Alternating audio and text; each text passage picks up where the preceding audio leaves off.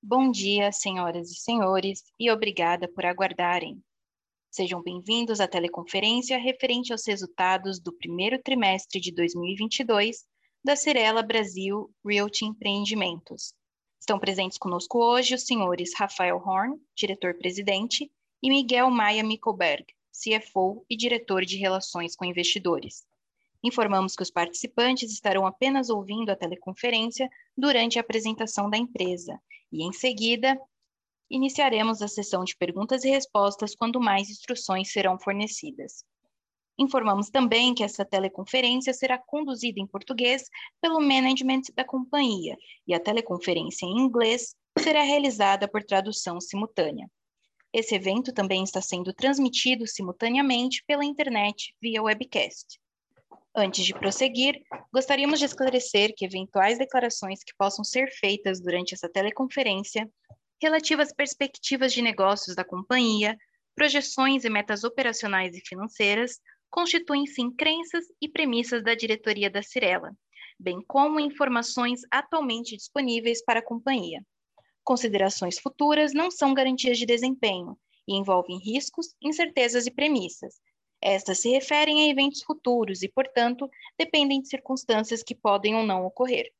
Investidores devem compreender que condições econômicas gerais, condições da indústria e outros fatores operacionais podem afetar os resultados futuros da empresa e podem conduzir a resultados que diferem materialmente daqueles expressos em tais considerações futuras.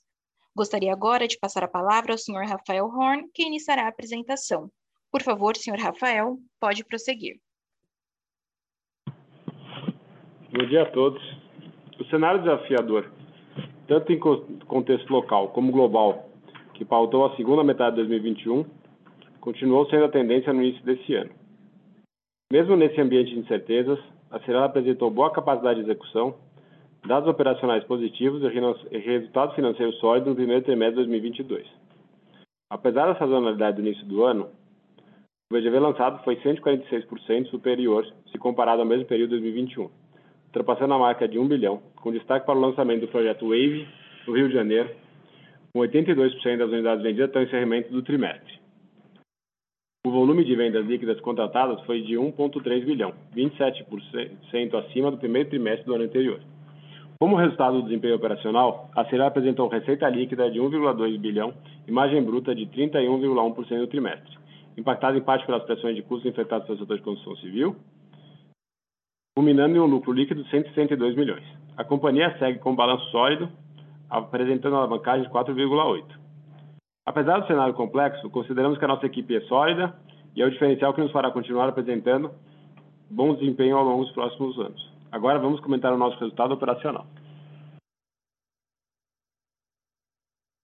Obrigado, Rafa, e bom dia a todos. No slide 5, iremos comentar os lançamentos da Cirela.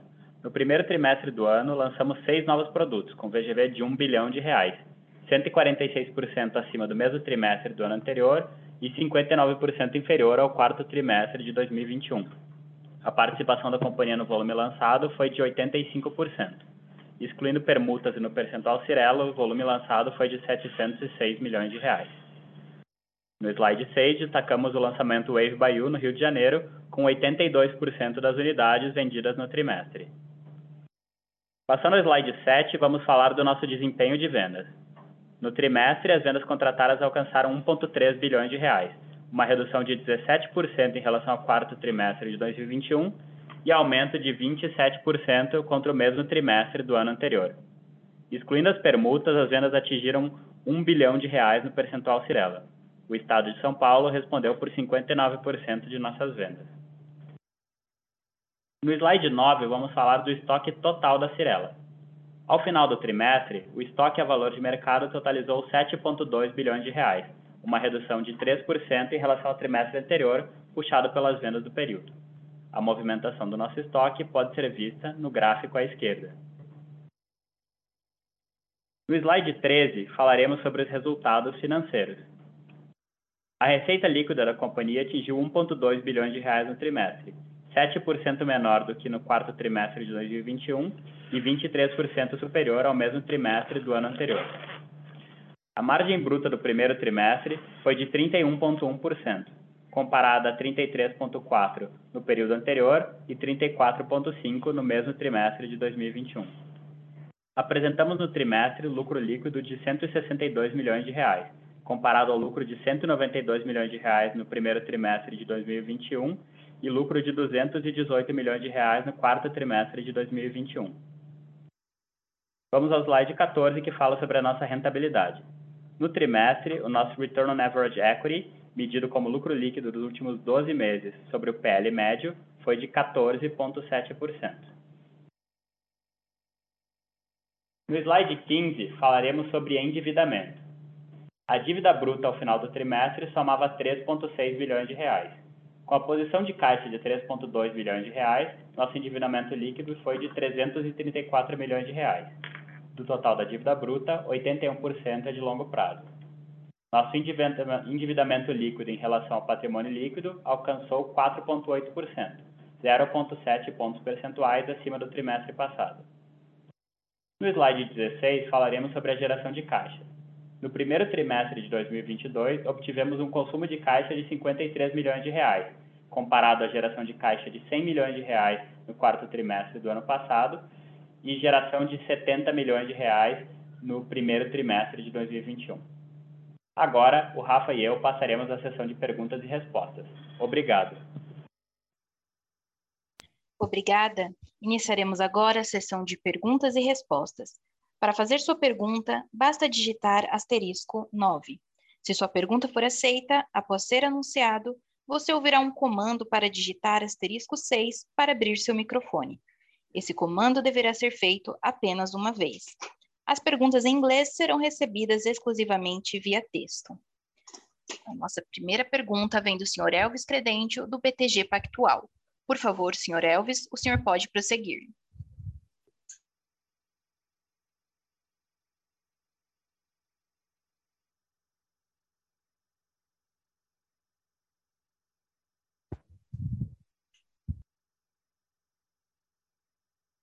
Alô? Oi, boa tarde, pessoal. Vocês conseguem me ouvir? Conseguimos te ouvir. Oi, Alves, estamos te ouvindo. Ah, tá. boa, boa tarde, pessoal. Boa tarde, Rafa, Miguel, time. Tem duas perguntas aqui do, do meu lado. A primeira é sobre vendas, tá? O primeiro tudo de vocês foi, foi muito bom de vendas, né? Olhando até principalmente para lançamentos, foi uma versão muito forte. Mas eu queria pegar um update com vocês como estão as vendas agora nessa primeira metade do segundo trimestre, tá? E se está em linha com a expectativa da companhia desde o início do ano. E aí a segunda pergunta mais relacionada a custo de construção. Né? Eu queria que recentemente a gente tenha ouvido aí sobre novas intenções de aumento de preço de aço, cimento, por parte de fornecedor. A gente teve dissídio na, na, na semana passada, notícia aí de um dissídio de 12,5%. Então, eu queria entender qual a expectativa de vocês né, em termos de revisões de orçamento daqui para frente, frente a essas notícias, e, e que já, a companhia já estava contemplando, né, querendo não, dentro das viabilidades dos projetos, algum, alguma dessas revisões aí, né, ou se tem alguma coisa fora do radar. É isso. Obrigado.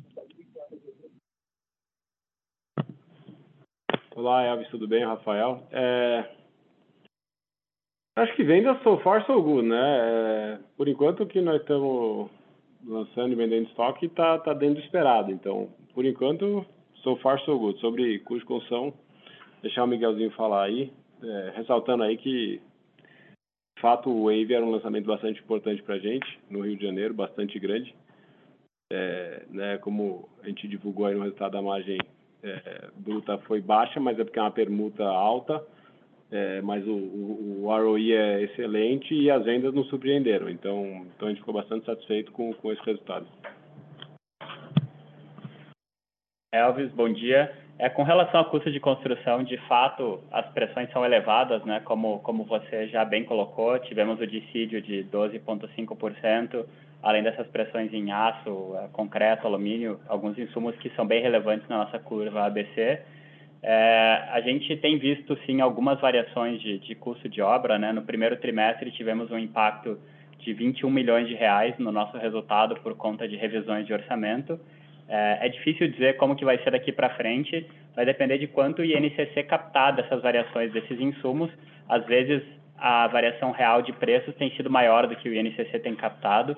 É, e se isso acontecer, a gente pode sim apresentar mais variações de orçamento daqui para frente, mas a gente entende que os principais movimentos de, de, de revisão de orçamento já aconteceram, tá?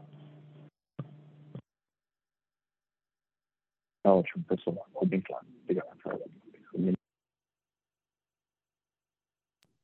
A nossa próxima pergunta vem de Fanny Orengue, do Santander. Por favor, Fanny, pode prosseguir.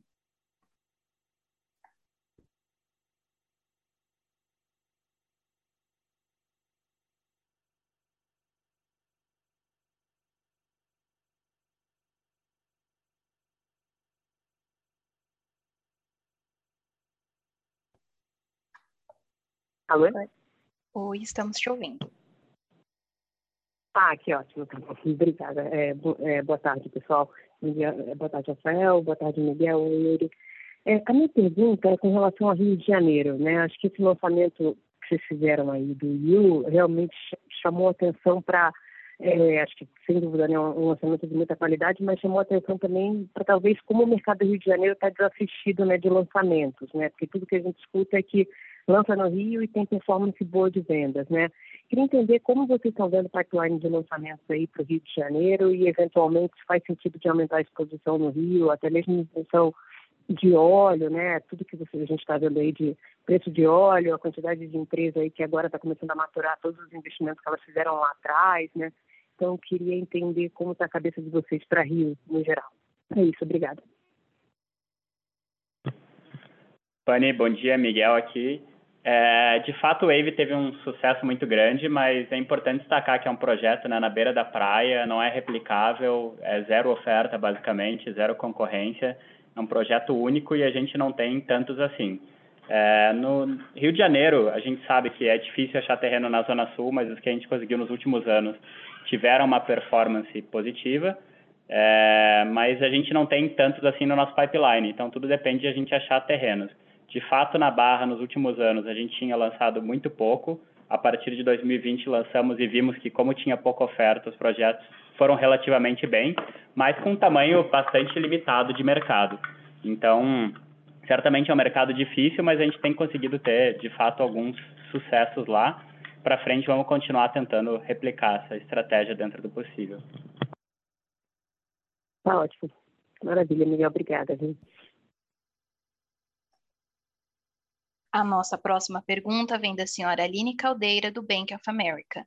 Por favor, senhora Aline, pode prosseguir.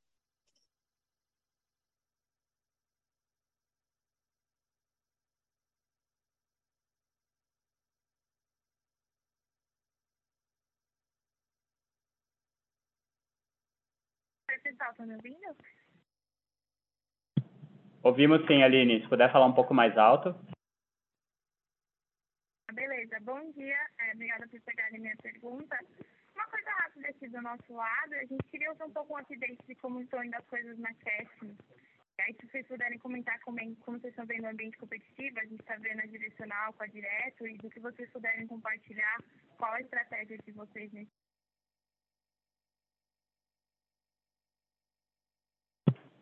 Olá, Aline, tudo bem? É, na Cash Está de acordo com, com, o cronograma, ainda é uma empresa pequena. É, e aí, é, um, é dia a dia, né? Mas tá, tá, tá interessante. E dinâmica competitiva é o que sempre foi. Ainda, né, qualquer mercado tem concorrência e cabe a nós aí fazer diferente, fazer, fazer algo novo, mas é isso. Não, é dia a dia.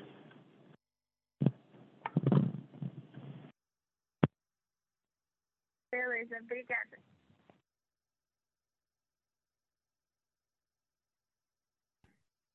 A nossa próxima pergunta vem do senhor Pedro Rajno, do Credit Suisse. Por favor, senhor Pedro, pode prosseguir.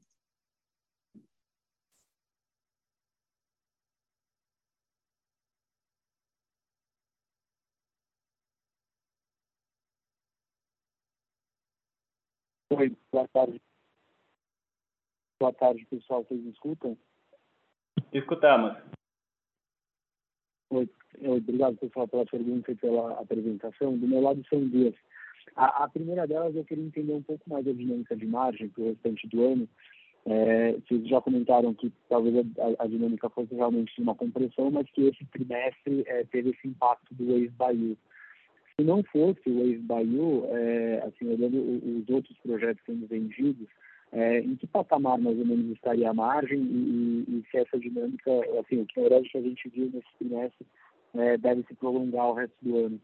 E a segunda também é, é entender um pouco melhor em relação a essa queima de caixa. Então, se vocês poderiam dar um pouco mais de cor é, de quais foram principais, os principais motivos por trás dela e o que a gente deve ver ao longo do ano também.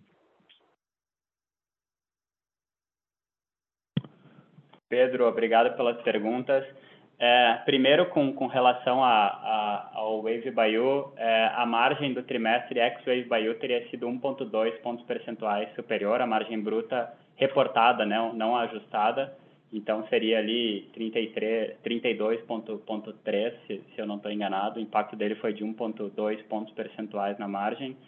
É, acho que vale destacar, até para que o entendimento fique claro para todos, o efeito que a permuta causa, né? Esse projeto, por ter uma permuta elevada, ele tem essa margem bruta mais baixa, que foi de 24,9 no trimestre, e ele aponta para uma margem bruta é, ao final das vendas, caso a gente mantenha os preços atuais, de 29%, é, mas ele tem um resultado gerencial para nós espetacular. A gente mede a margem olhando o fluxo de caixa, então a gente não contabiliza as receitas da permuta como sendo nossas receitas, e esse projeto tem uma margem a NPV de 24%, que é muito superior ao nosso mínimo exigido de 16,5%.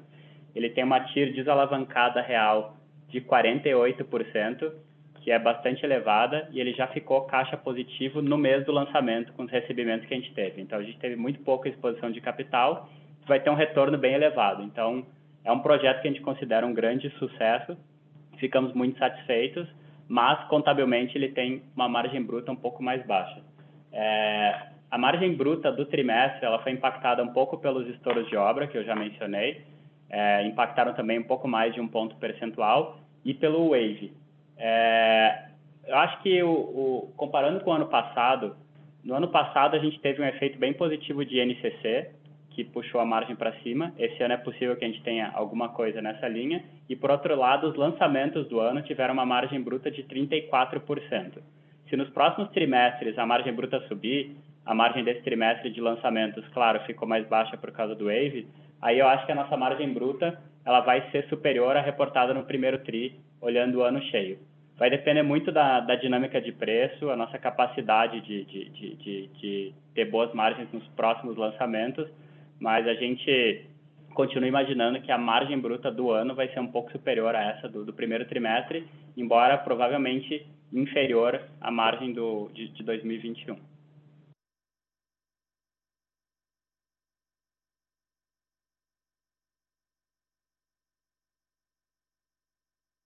Obrigado, Miguel. Em relação à, à geração de caixa, você puder dar um pouco de tempo para a gente?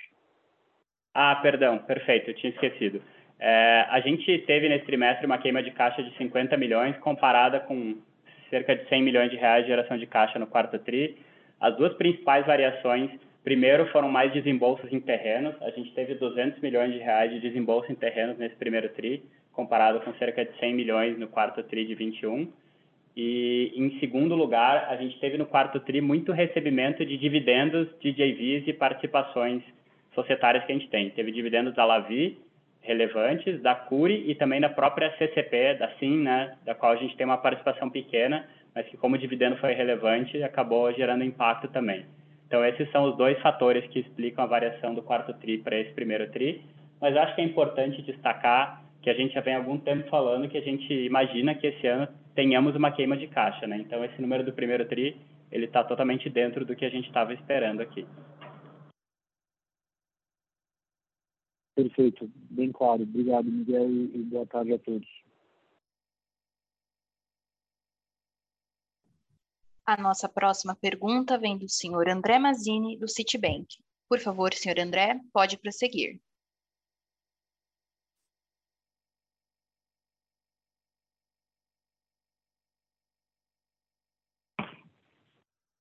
Oi, pessoal, podem me ouvir?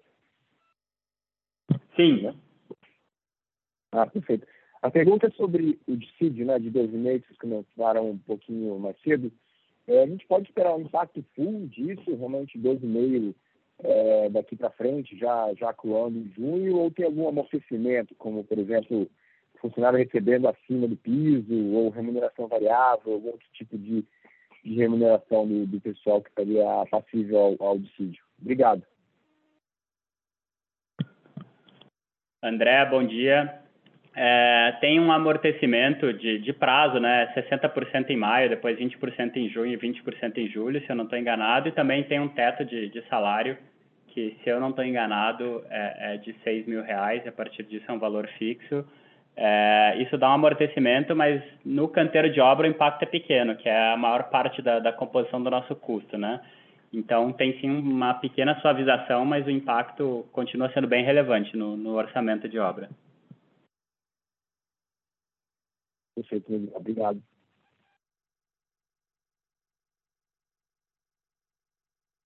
Nossa próxima pergunta vem do senhor Marcelo Mota, do JP Morgan. Por favor, senhor Marcelo, pode prosseguir.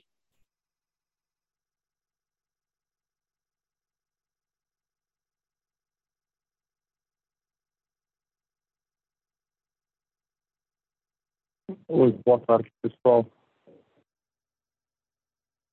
Boa tarde, Mota.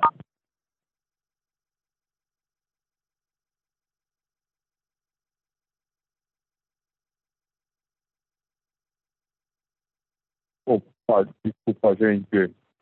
Tá, tá difícil ativar o áudio, sabe? Duas perguntas. O primeiro, o, vocês pudessem comentar do DNA da Cashme, né? Vocês falaram aqui nesse, no release que estava na casa dos 34 milhões, se, se não me falha a memória, essa ideia é manter nesse nível aí cada trimestre do ano, se enfim teve alguma coisa aqui diferente. E também quando a gente pensa aumento de preço das unidades, assim, enfim, olhando aqui quando vocês dão o bridge aí da, da variação de estoque, seja o estoque pronto, seja o estoque total, o ajuste, aumento de preço ali, ele parece bastante marginal vis-à-vis -vis da inflação que a gente está vendo. Então, só entender se, enfim, aqui está uma coisa diferente, ou está difícil passar preço, ou se esse TRI foi um pouco mais fraco do que o esperado. Obrigado. Legal, Mota, obrigado pelas perguntas. Com relação a Cashme, é, o DNA ele é, em grande parte, ou praticamente todo, recorrente. A gente, de fato, é, robusteceu bastante a operação. Hoje a Cashme está com 340 colaboradores e a gente precisou ter uma estrutura bem mais robusta para fazer frente ao crescimento que a gente está imaginando para a empresa. Então, é por isso que o SGNA está tá dentro da, da, da, nossa expectativa, dado que a gente tem conseguido também crescer é, bastante a carteira. É, com relação à precificação, a gente tem sim conseguido passar preço na maioria do, dos nossos projetos. A gente vira a nossa tabela INCC todos os meses Eventualmente, a gente tem alguns ajustes pontuais é, em projetos, mas também essa linha pode ser impactada por antecipações, né? Esse estoque é nominal, então se o cliente compra unidades à vista ou antecipando o fluxo de pagamento, isso pode aparecer que é uma variação de preço, mas na verdade é só uma mudança no fluxo de pagamento. Mas sim, a gente tem conseguido repassar INCC em alguns casos onde a gente vê que a velocidade de vendas está sofrendo um pouco, a gente faz ajustes para manter vendas num patamar saudável. Perfeito. Obrigado, Miguel. A nossa próxima pergunta vem do senhor Bruno Mendonça, do Bradesco. Por favor, senhor Bruno, pode prosseguir.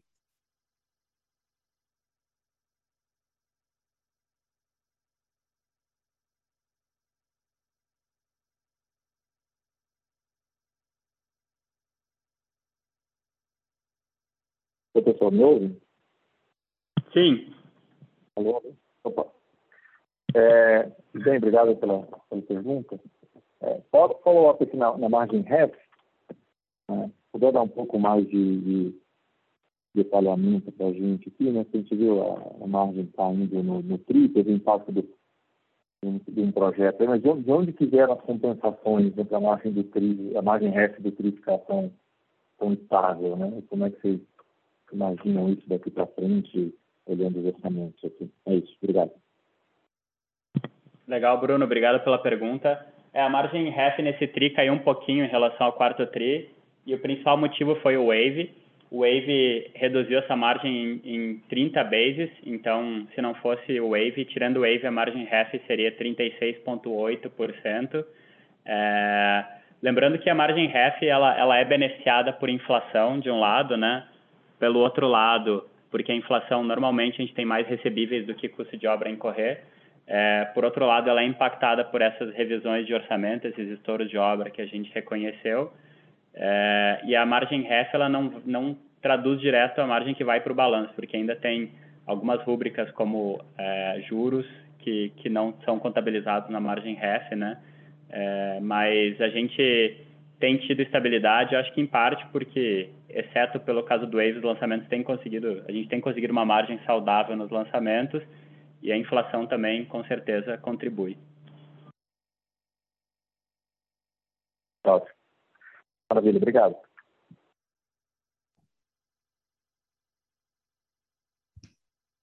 Encerramos nesse momento a sessão de perguntas e respostas.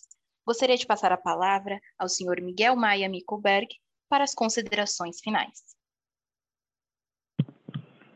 Bom, agradecemos a todos. É, a gente sabe que o cenário tem sido difícil, mas a gente tem feito o melhor aqui para navegar e acho que temos conseguido ter uma performance satisfatória vamos continuar fazendo melhor daqui para frente. Obrigado a todos e boa tarde.